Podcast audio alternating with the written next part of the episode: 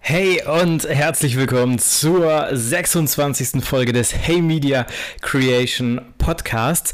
Diese Woche und ähm, das ist ja eigentlich das Ziel des Podcasts. Schauen wir wirklich mal, was die Woche über so passiert ist. Denn ähm, über die ganzen Themen, über die wir sprechen werden, die haben mich die Woche etwas ja, begleitet, beschäftigt und darauf wollen wir schauen. Erste Thema sind virtuelle Influencer. Super spannend äh, und auch ein bisschen verrückt. Schauen wir gleich drauf. Dann, das habe ich ja letzte Woche angekündigt, es gab eine Probefahrt mit dem Hyundai Ioniq 5. Die wollen wir einmal kurz zusammen besprechen. Am Ende habe ich noch ein bisschen was zu GIFs mitgebracht. Und ähm, ja, eine gute Content-Empfehlung, die habe ich auch noch für euch. Das alles, wie sollte es anders sein? Auch diese Woche nach dem Intro. Viel Spaß!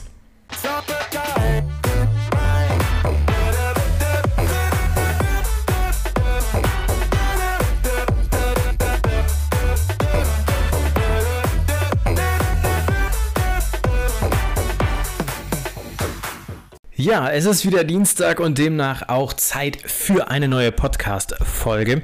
Ich versuche ja mal wirklich möglichst nah ans Mikro zu gehen, damit ich nicht ganz so laut reden muss, weil auf meinen Kopfhörern zumindest höre ich einen kleinen Hall. Könnte damit zusammenhängen, dass ich hier die Tage ein bisschen, ja, was heißt aufgeräumt habe. Ich habe versucht, hier ein bisschen mehr Ordnung reinzubringen in dieses ganze Chaos und ähm, ja, ihr kennt das wahrscheinlich.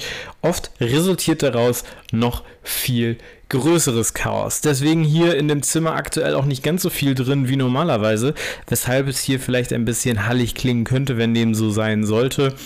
Ähm, versuche ich das äh, irgendwie im Schnitt noch zu, zu regeln. Ansonsten mehr Culpa, bitte entschuldigt das. Aber darum soll es ja auch gar nicht gehen, denn wir wollen ja so ein bisschen auf die letzte Woche zurückschauen, denn da sind so ein paar Sachen passiert, die, ja, die mich einfach beschäftigt haben. Und das ist ja das Schöne, da können wir einmal in der Woche in diesem Podcast sozusagen drüber reden. Und äh, ja, genau das wollen wir jetzt hier an dieser Stelle auch tun. Ich würde sagen, wir fangen mit dem größten Thema an, mit virtuellen Influencern. Äh, da würde ich vielleicht ganz kurz ein bisschen mehr zu ausholen, denn virtu virtuelle Influencer, wenn man das einfach so hört, dann denkt man ja so, okay, was zum Teufel willst du jetzt uns damit sagen? Und ähm, wieso beschäftigt dich das überhaupt, Henrik? Das ist ja so die viel größere Frage. Und äh, es gibt eine Herleitung dazu für mich sozusagen. Denn es wurde jetzt zuletzt äh, verkündet, dass äh, im November Forza Horizon 5 rauskommen soll. Das ist ein Spiel für die Xbox. Ich habe den Vorgänger Forza Horizon 4, habe ich schon sehr sehr, sehr gerne und auch äh, sehr viel gespielt. Hat mir sehr, sehr gut gefallen. Und da soll jetzt eben am, ich glaube, 9. November sozusagen der Nachfolger kommen. Und da habe ich mich so ein bisschen in diese ganzen ja, was heißt Leaks, ja? Also es wurde ein Trailer vorgestellt und jeder YouTuber, der irgendwie was mit diesem Spiel, also mit Forza Horizon 4 gemacht hat, hat natürlich jetzt auch eine Preview gegeben und jedes mögliche Zeichen, was irgendwie in diesem Trailer äh, erkannt werden konnte, sozusagen interpretiert. Und darüber gab es ein paar ja, Fakten, die dann zu diesem Spiel sozusagen schon aufgetaucht sind. Unter anderem äh, die Sache, dass die Entwickler des Spiels wohl in Mexiko, wo das Spiel dann stattfinden soll, wirklich vor Ort waren und unter anderem den Himmel mit Kameras aufgenommen haben, um den fotorealistisch in das Spiel einzubauen. So, und das fand ich super interessant, wie sowas funktioniert, ja, weil du hältst dann aber die Kamera in den Himmel und keine Ahnung, jeder hat ja irgendwie schon mal ein Bild so vom Sonnenuntergang gemacht und dann hat man vielleicht auch schon mal in Photoshop äh, versucht, einen anderen Himmel in ein Bild zu montieren, ja, gibt es ja auch ein interessantes Video oder ein relativ einfaches Video, wie das funktioniert in Photoshop hier auf dem Kanal, kann ich einfach mal oben in der Ecke einblenden. Und da habe ich mich dann gefragt, okay, wie funktioniert das? Fotorealistische Geschichten, ja, Dinge, ob es jetzt der Himmel ist oder auch Autos oder auch Menschen, ja, jeder hat vielleicht äh, schon mal so ein, so ein, weiß ich nicht, so ein Making-of zum Beispiel, wie ähm, Personen in FIFA reinkommen oder in andere Videospiele gesehen. Die sind dann mit super vielen Sensoren ausgestattet und und und. Und beim Himmel geht das ja nicht so einfach. Und da habe ich mich gefragt, wie das funktioniert, habe mich da irgendwie ein bisschen eingelesen und ähm, bin dann über diese fotorealistische Geschichte darauf gekommen, dass es auch, ich glaube, es war ein Artikel bei Online Marketing Rockstars, wenn ich jetzt nicht ganz falsch liege, dass es aktuell Personen gibt, die am Computer generiert werden, ja, fotorealistisch eben, und dass das aber halt nicht irgendwelche Charaktere für ein Spiel sind, sondern dass das Ganze wirklich virtuelle Influencer sind, bei denen es sich wirklich um computergenerierte Figuren handelt, die auf den ersten Blick nicht von realen Personen zu äh, unterscheiden sind, ja. Also auf ersten Blick meint bei mir, ich war auf der Seite von einer dieser Personen, ja, Personen in Anführungsstrichen, und bin einfach mal so durch den Feed durchgescrollt. Und da siehst du es wirklich gar nicht, also 0,0. Und wenn du dann halt mal so einzelne Bilder aufmachst, dann denkst du dir so, okay, das sieht vielleicht ein bisschen zu sehr nach Facetune-Weichzeichner aus. Und dann gehst du aber aufs nächste Bild und denkst so, boah, das passt aber perfekt mit dem Licht und die Location. Das ist jetzt auch keine äh, Location, wo man jetzt sagt, okay, da habe ich jetzt ein Stockfoto gefunden. Es ist, es ist wirklich verrückt. Und äh, dann bin ich so ein bisschen in diese ja, ganze Materie eingetaucht und da können wir jetzt vielleicht einfach mal so ein bisschen erstmal allgemein drüber sprechen, was denn diese virtuellen Influencer sind, was die können, was deren Ziel ist und und und.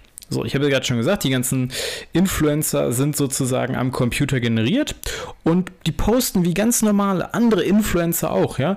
Die posten äh, Beiträge mit Freunden, vom Essen, aus dem Urlaub, von Events und während viele, viele echte Influencer, ja, also echte Influencer im Sinne von echten Menschen, ja, versuchen, ihren Content so perfekt wie möglich zu generieren, ja, also wirklich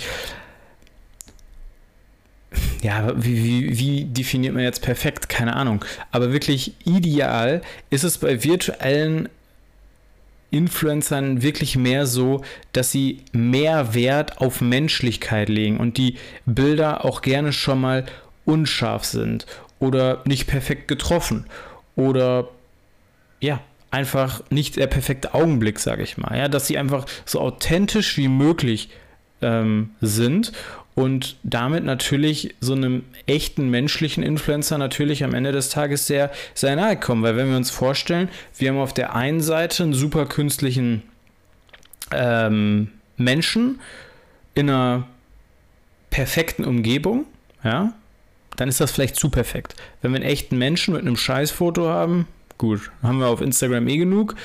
Aber wenn man das dann irgendwie, also wenn dann der Mensch in der perfekten Umgebung ist und der ja, Roboter, sage ich jetzt mal, in der nicht ganz so perfekten Umgebung, dann treffen die sich vielleicht in der Mitte. So, und dann äh, ist es irgendwann schwer auseinanderzuhalten. So, und jetzt ist vielleicht so die Überlegung, okay, so ein virtueller Influencer, so warum sollte man dem denn folgen? Ja, das habe ich mich auch gefragt und dann habe ich mir diese Accounts mal angeguckt und der größte von diesen Accounts ist der von Lil Michaela. Ich packe euch die ganzen Accounts in die Show Notes, in die Beschreibung rein. Äh, da könnt ihr die mal abchecken. Ist nicht nur Lil Michaela mit ihren 3 Millionen Followern auf Instagram und 3,2 Millionen Followern auf TikTok. Und spätestens in dem Moment, wo es nicht nur um Fotos bei Instagram geht, sondern halt eben auch um Videos bei TikTok, das ist krass.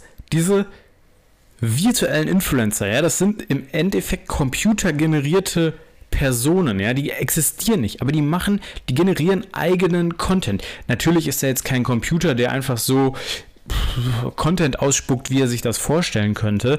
Nee, da sitzt natürlich ein komplettes Team hinter, ähm, die das als Fulltime-Job machen, um eben diesem Charakter wirklich Leben einzuhauchen.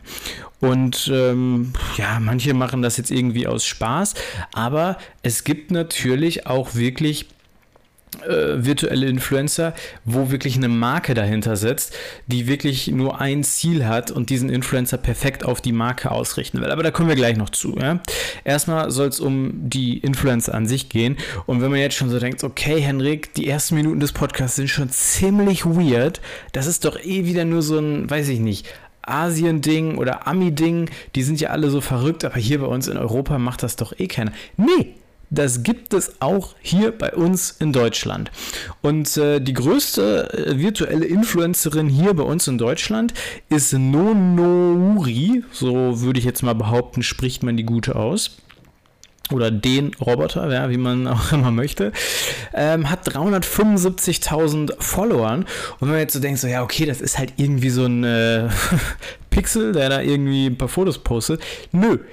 Nunuri war zuletzt bei den About You Awards und hat zum Beispiel da Bill Kaulitz den Umschlag übergeben, wo die Gewinner in der Kategorie XY sozusagen ähm, drin standen. So, also die wird als Influencerin, genauso als virtuelle Influencerin, genauso mit in die Kommunikation von Marken, von Unternehmen mit eingebunden, wie das ein ganz normaler Influencer, eine ganz normale Influencerin wird. Und die hat große Auftritte.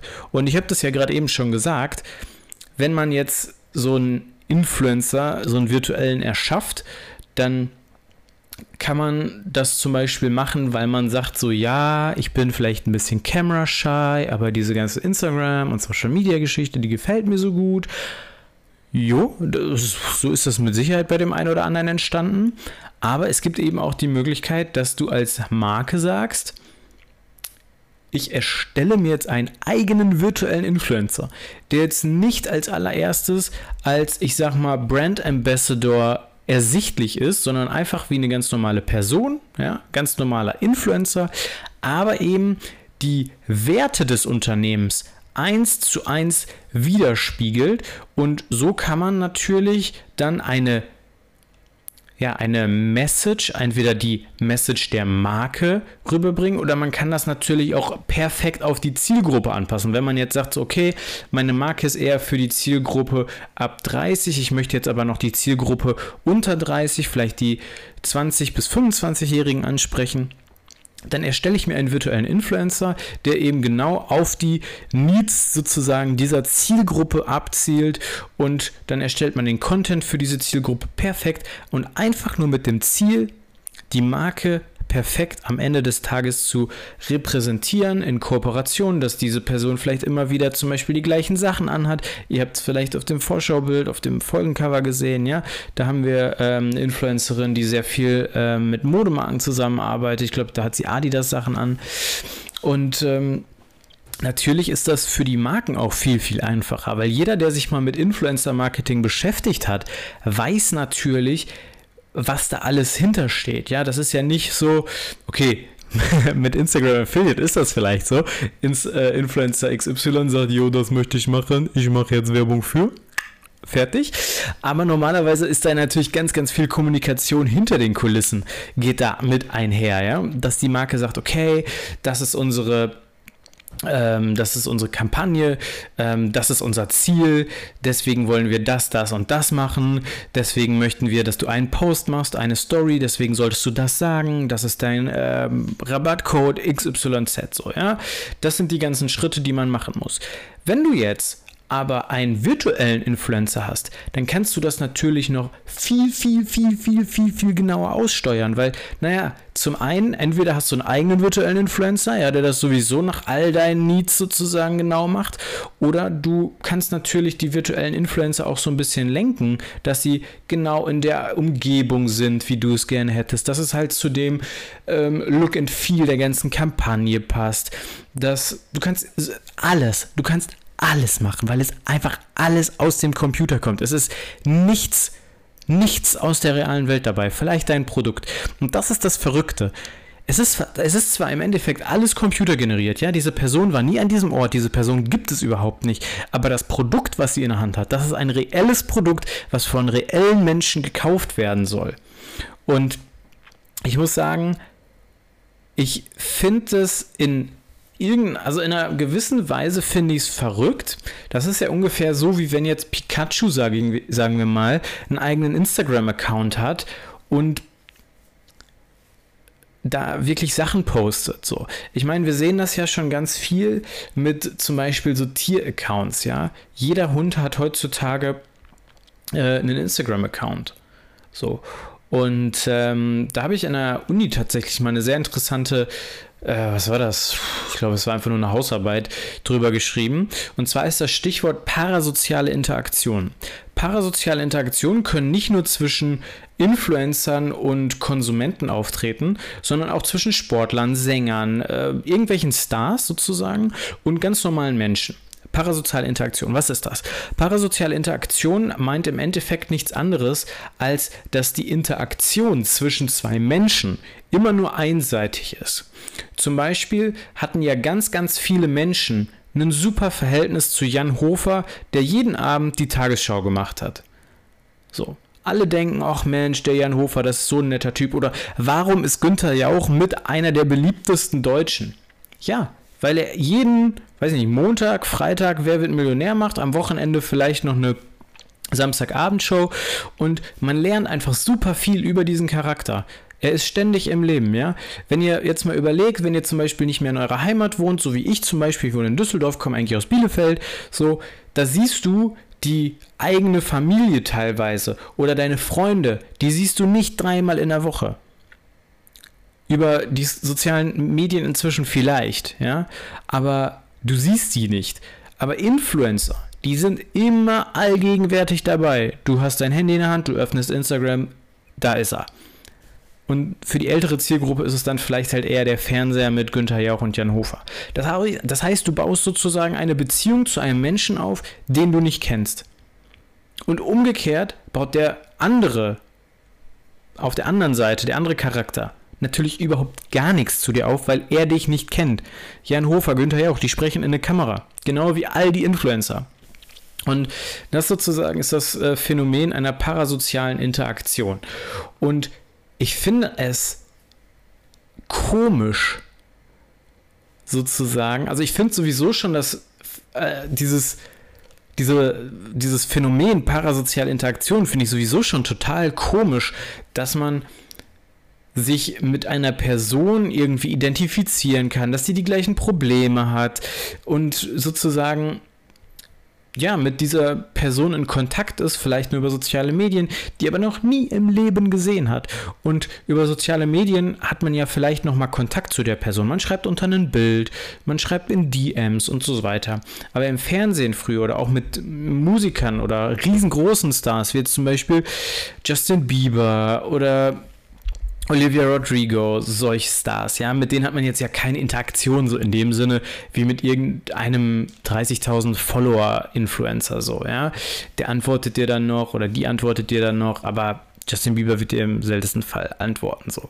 Aber wie weird, wie weird ist es, eine parasoziale Interaktion, also eine Bindung zu einer Person aufzubauen, die es überhaupt nicht gibt.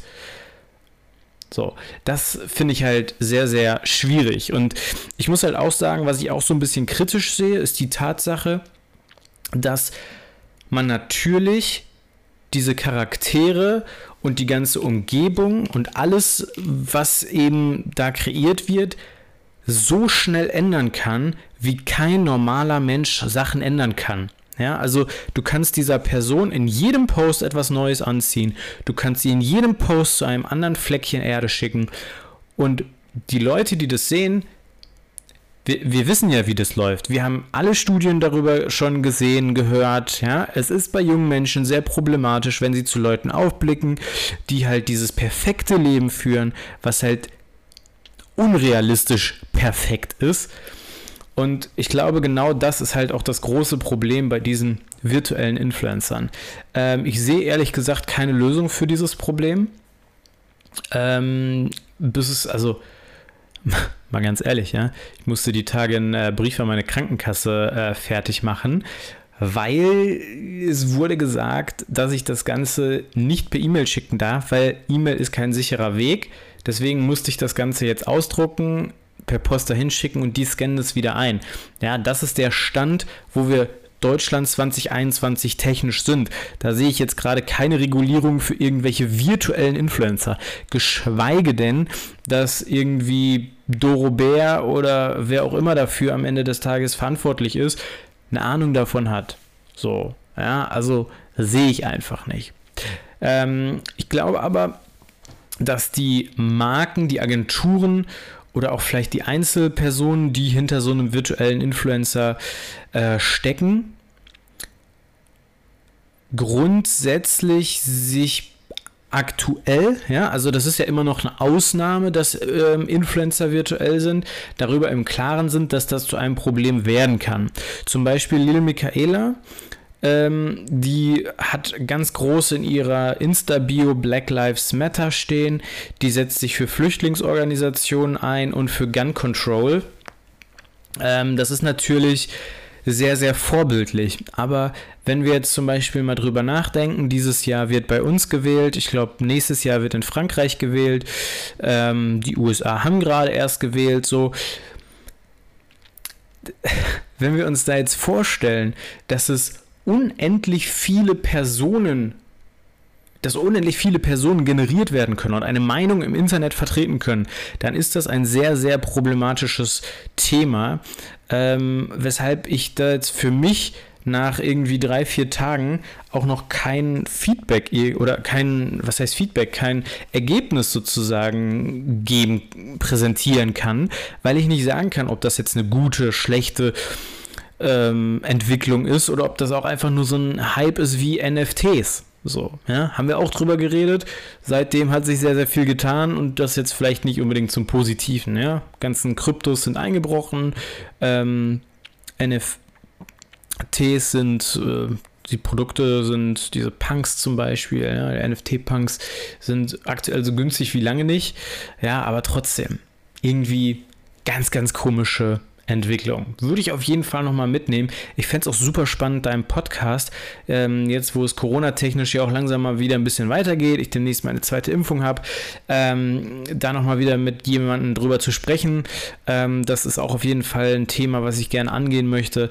Und ähm, deswegen, ich nehme das mal so mit, einfach mal so im Hinterkopf und gucke mal, ob man da irgendwie mal was re realisieren kann, weil ähm, das ist ein super, super spannendes Thema. Ähm, ja, Wahnsinn.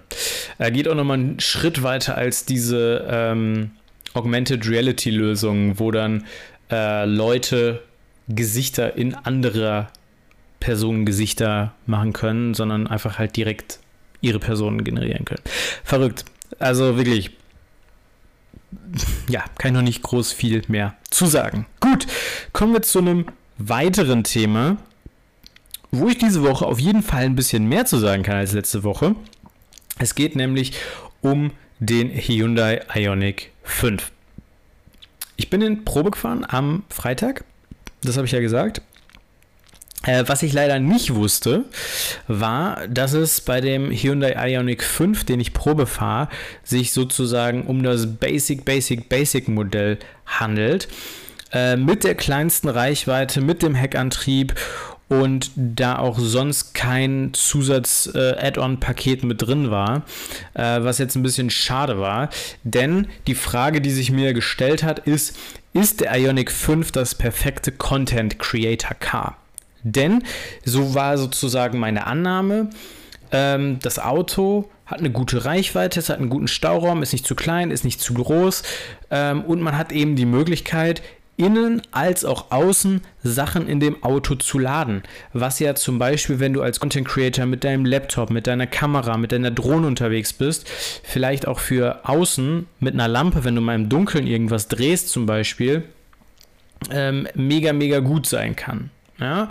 Und wir können ja die Sachen mal der Reihe nach abarbeiten so. Ich bin dann halt am Freitag einfach in dieses Autohaus hier äh, bei uns in Düsseldorf ähm, gefahren und dann bin ich das erste Mal zu diesem Ionic 5 gekommen und ich muss sagen, ich habe mich erschrocken. Ich habe mich erschrocken, wie groß dieses Auto ist. Ich weiß nicht, ob ihr den Honda E kennt. Der Honda E ist auch ein kleines Elektroauto von Honda, extrem teuer, ähm, mega retro-mäßig, so eigentlich ähnlich wie der Ionic 5. Und ich dachte halt, dass der Honda E sozusagen so ein kleiner Bruder zum Ionic 5 ist. Jo, ist er auch. Der Ionic 5 ist größer, aber halt nicht ein Kopf größer, sondern 1,40 Meter größer. Also wirklich in der Länge viel, viel größer. Und wenn man dann irgendwann mal in diesem Auto drin saß, habe dann die ganzen Unterlagen und so ausgefüllt, bin dann losgefahren. Dieses Auto ist 1,83 Meter breit. das ist im Stadtverkehr ein Albtraum. Ich sag's, wie es ist. Also auf der Autobahn, Landstraße gar kein Thema, kann man super machen. Ich bin dann hier in Düsseldorf Kruppstraße gefahren. Da, das ist eine sozusagen vierspurige Straße, ja, zwei Spuren in jede äh, Richtung, aber eine, also die jeweils linke Fahrbahn muss man sich sozusagen mit der ähm, Straßenbahn teilen. Und auf der rechten Seite haben wir Parkbuchten, aber nicht parallel zur Fahrbahn, sondern so, ne, also man biegt da so richtig im 90-Grad-Winkel sozusagen rein. Und das ist wirklich furchtbar, weil da stehen dann so Sprinter in diesen Parkbuchten, die über die Parkbucht sozusagen schon rausgehen. Links hat man die Straßenbahn und man selber sitzt da in seinem Ionic 5 und denkt sich so, ach du Scheiße, bitte lass das jetzt hier einfach gut gehen und mich da irgendwie mittig durchnavigieren es ist gut gegangen, so viel kann ich vorwegnehmen, aber es ist wirklich in der Stadt kein Spaß. Was mir sehr, sehr gut gefallen hat beim Ionic 5 ist äh, die Bedienung, ja, also auch der große Bildschirm, alles mega. Es gibt eine mega Ablage an der Seite, also in der Tür kannst du eine, deine Hand mega gut ablegen. Ähm, das äh, finde ich wird immer ein bisschen unterschätzt, weil ich persönlich fahre. Ja, ich fahre schon gerne so, ne? Also, kann man jetzt hier auch mal so sagen. Aber nee, mega gut. Auch Stauraum, Mittelkonsole. Es ist so unfassbar viel Platz in diesem Auto. Bin ich auf die Autobahn gefahren. Muss ich sagen, ich kenne das vom E-Golf, ich kenne das auch vom äh, Smart 42 EQ. Wenn du auf die Autobahn fährst, das erste Mal drauflatscht, die Reichweite schmilzt schneller als ein Eis aktuell in der Sonne. Ja, also da stand eben noch 200 Kilometer, jetzt sind es noch 100, ich bin noch nur 10 gefahren. So, das ist ungefähr so, wie die Reichweite bei einem E-Auto auf der Autobahn sozusagen runtergeht. Beim Ionic 5 muss ich sagen, war das definitiv anders. Also ich hatte anfangs hatte ich 286 Kilometer, als ich draufgefahren bin. Die Autobahn würde ich sagen ist knapp 10 Kilometer und ich habe 12, 13 Kilometer Reichweite verloren, was bei 160, 70 auf der Autobahn mit einem fast 2 Tonnen schweren Auto mega ist. Also ich war wirklich begeistert.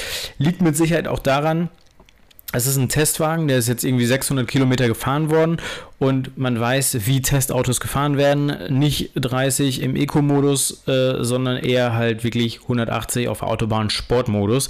Dementsprechend gehe ich davon aus, dass die Reichweitenangabe sich daran orientiert, wie das Auto zuletzt gefahren wurde. Und ich nehme einfach mal an, es wurde zuletzt sehr getreten und deswegen wurde sozusagen die Reichweite schon richtig antizipiert, weshalb sie eben sehr realistisch angegeben wurde. So. Ähm, Platzangebot im Auto, auch hinten, Kofferraum finde ich sehr cool. Die ähm, verschiebbare Rückbank auch sehr praktisch. Und dann gibt es ja noch eine Sache, die ich gerne getestet hätte, ja, die ich gerne gesehen hätte, nämlich die Steckdose hinten an der Rückbank. Die richtige Steckdose, wo ich eine Kamera laden kann, wo ich ein MacBook laden kann, wo ich, weiß ich nicht, theoretisch auch einen Kühlschrank anschließen kann. Die hätte ich gerne gesehen, hatte mein Testwagen leider nicht. Ja, also war ein bisschen schade. Auch ähm, das bidirektionale Laden an der Ladebuchse, also dass du nicht nur dein Auto an der Ladebuchse auflädst, sondern eben auch ähm, damit andere Sachen, also andere Strom, ja, Steckdosen getriebene Sachen anschließen kann. War leider nicht dabei. Schade. Deswegen ähm, hat mich das jetzt nicht so richtig weitergebracht. Also das Auto hat mich grundsätzlich schon überzeugt. Äh, ich hatte dann beim Hyundai-Partner hier in Düsseldorf mal angefragt, ähm, was der sozusagen im Leasing kostet. Also von den 249 Euro, die auf der Webseite steht, äh, für den man den Ionic 5 sozusagen kriegen soll, ist weit und breit nichts äh, zu sehen gewesen. Also das ähm, beste Angebot waren bei drei Jahren und 15.000 Kilometer 349 Euro in der Basis, Basis, Basisausstattung. Und ähm, das ist dann doch einfach zu viel, wenn man überlegt, dass das Auto für die Stadt eigentlich absolut nicht geeignet ist. Also wenn man daneben steht, der ist wirklich richtig groß, ja. Ich habe mich immer gewundert, warum gilt der als SUV? Der ist doch gar nicht so groß, ja. Der sieht eher aus wie so ein Coupé. Wenn man aber wirklich daneben steht, es ist ein Riesengefährt. Und ähm, ja, deswegen, es ist definitiv ein cooles Auto, wenn man irgendwie häufiger ich sag mal so im Umkreis 200, 300 Kilometer unterwegs ist und einiges mitnehmen muss. Ja, mit dem E-Auto auf jeden Fall eine gute Variante. Wobei ich dann sagen muss, für die Leasingrate kriegst du auch einen Tesla. Ja, das ist dann einfach so eine Geschmackssache. Ähm, ja, deswegen das war jetzt sozusagen einfach nur meine Erfahrung mit dem Ionic 5, super zukunftsorientiertes Auto. Ähm, sehr cooles Design, es funktioniert, hat mir, also taugt mir absolut, aber ähm, ja, für die Stadt einfach nicht geeignet und äh, dafür dann auch am Ende des Tages einfach zu teuer. So, abgeliefert hat der Ionic 5 auf jeden Fall und das haben auch meine GIFs die Woche über. Ich blende, ich blende euch mal, wenn ihr gerade bei YouTube mit dabei seid, einen Screenshot ein. Und zwar ist es in der Regel so, dass meine GIFs, ähm, die ich äh, bei Giphy sozusagen platziert habe, in der Regel am Tag so ja, 100.000 bis 150.000 Views generieren. So, die sind da jetzt seit noch nicht ganz einem Jahr online, meine ich. Äh, wir sind jetzt aktuell so bei 25 Millionen Views ungefähr, was echt gut ist, ja. Weil ähm, das einfach bedeutet, dass die wirklich genutzt werden, was ich sehr, sehr cool finde. Und dann gab es ähm, jetzt die Tage einfach, also man kann sich diesen Graphen, wie viel die GIFs sozusagen angeschaut werden, in drei verschiedene Zeitintervallen anzeigen lassen. Einmal All-Time, seitdem dein Account bei Giphy sozusagen aufgemacht wurde, dann die letzten 30 Tage, also letzte Monat und die letzten sieben Tage. So, dann war ich da drin und das dümpelt normalerweise immer so und dann sieht man das auch immer relativ gut, weil ne, die sind alle auf der gleichen Höhe, man sieht das. Und dann komme ich da die Tage rein und sehe, uff, es geht die ganze Zeit so und auf einmal ein mega Ausschlag nach oben. Da hatte ich an zwei aufeinanderfolgenden Tagen einmal 600.000, einmal 500.000 Views mit einem GIF sozusagen. Es war das Wait for it GIF. Ja, das baut sich so auf.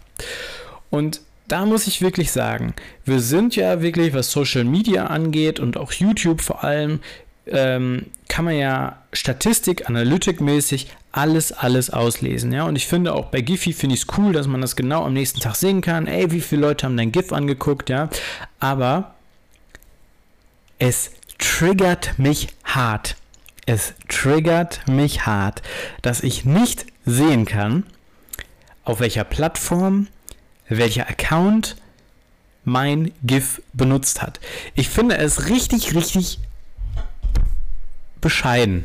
Ich, ich musste mal ganz kurz überlegen, wie ich mich hier äh, artikuliere, ja. Ich finde es wirklich sehr, sehr bescheiden, weil man muss ja mal überlegen, wenn du an einem Tag 600.000 Aufrufe machst und am nächsten Tag 500.000, dann kannst du davon ausgehen, das war ein und derselbe Account. Ein paar Leute haben die, ich gehe jetzt einfach mal davon aus, Instagram Story. Oh, ich bin müde. Oh. Die Instagram Story an einem Tag gesehen und die anderen 500.000 aber erst nachdem wieder sozusagen der neue Tag angefangen hat. Und Natürlich will ich wissen, wer das war. Weil wenn 1,1 Millionen Leute sozusagen eine Instagram-Story sehen, dann können wir davon ausgehen, dass diese Person mindestens, würde ich sagen, 3 Millionen Follower hat. Ich denke mal so 30 Prozent ist dann, ja, sagen wir mal 2,5 Millionen Follower Minimum. Mini, mini, Minimum. Und natürlich möchte ich das wissen. Weil das ist natürlich super interessant für mich. Ich meine, klar, mein Wait for It Ding, das kann theoretisch jeder auf der Welt benutzt haben, so, ja. Das ist jetzt, kann jeder benutzen. Und wenn jetzt jemand irgendwie Düsseldorf Königsallee benutzt hat, könnte man das vielleicht ein bisschen besser eingrenzen. Aber Wait for It hat mich schon hart getriggert. Finde ich ein bisschen schade, ähm, dass das bei Giphy so irgendwie nicht geht. Gut, hat jetzt wenigstens dafür gereicht, dass ich im äh, Podcast hier einmal damit flexen konnte. Aber nee, Spaß beiseite. Ich fände es wirklich geil, wenn das ginge. Ähm, wenn irgendjemand Infos hat, wie man vielleicht weitergehende äh, Statistiken zu seinen GIFs bekommen kann, gerne, gerne her damit, dass man da eben noch ein bisschen was auslesen kann und äh, dann vielleicht einfach ein bisschen besser sehen kann, wer seinen Content sozusagen mit meinen GIFs geschmückt hat. Ja, perfektioniert hat, so könnte man ja fast sagen. Naja, ähm, weiteren Content, der ähm, zum Teil schon produziert wurde und immer noch produziert wird und sehr, sehr gut ist, äh, den gucken wir uns jetzt in äh, der folgenden Rubrik an. Hey Dundrandi. Hey Dundrandi, schwedischen bedeutet so viel wie großartig. So sieht es aus und es geht um unseren aller Lieblingsinfluencer Kai Pflaume, aka Ehrenpflaume.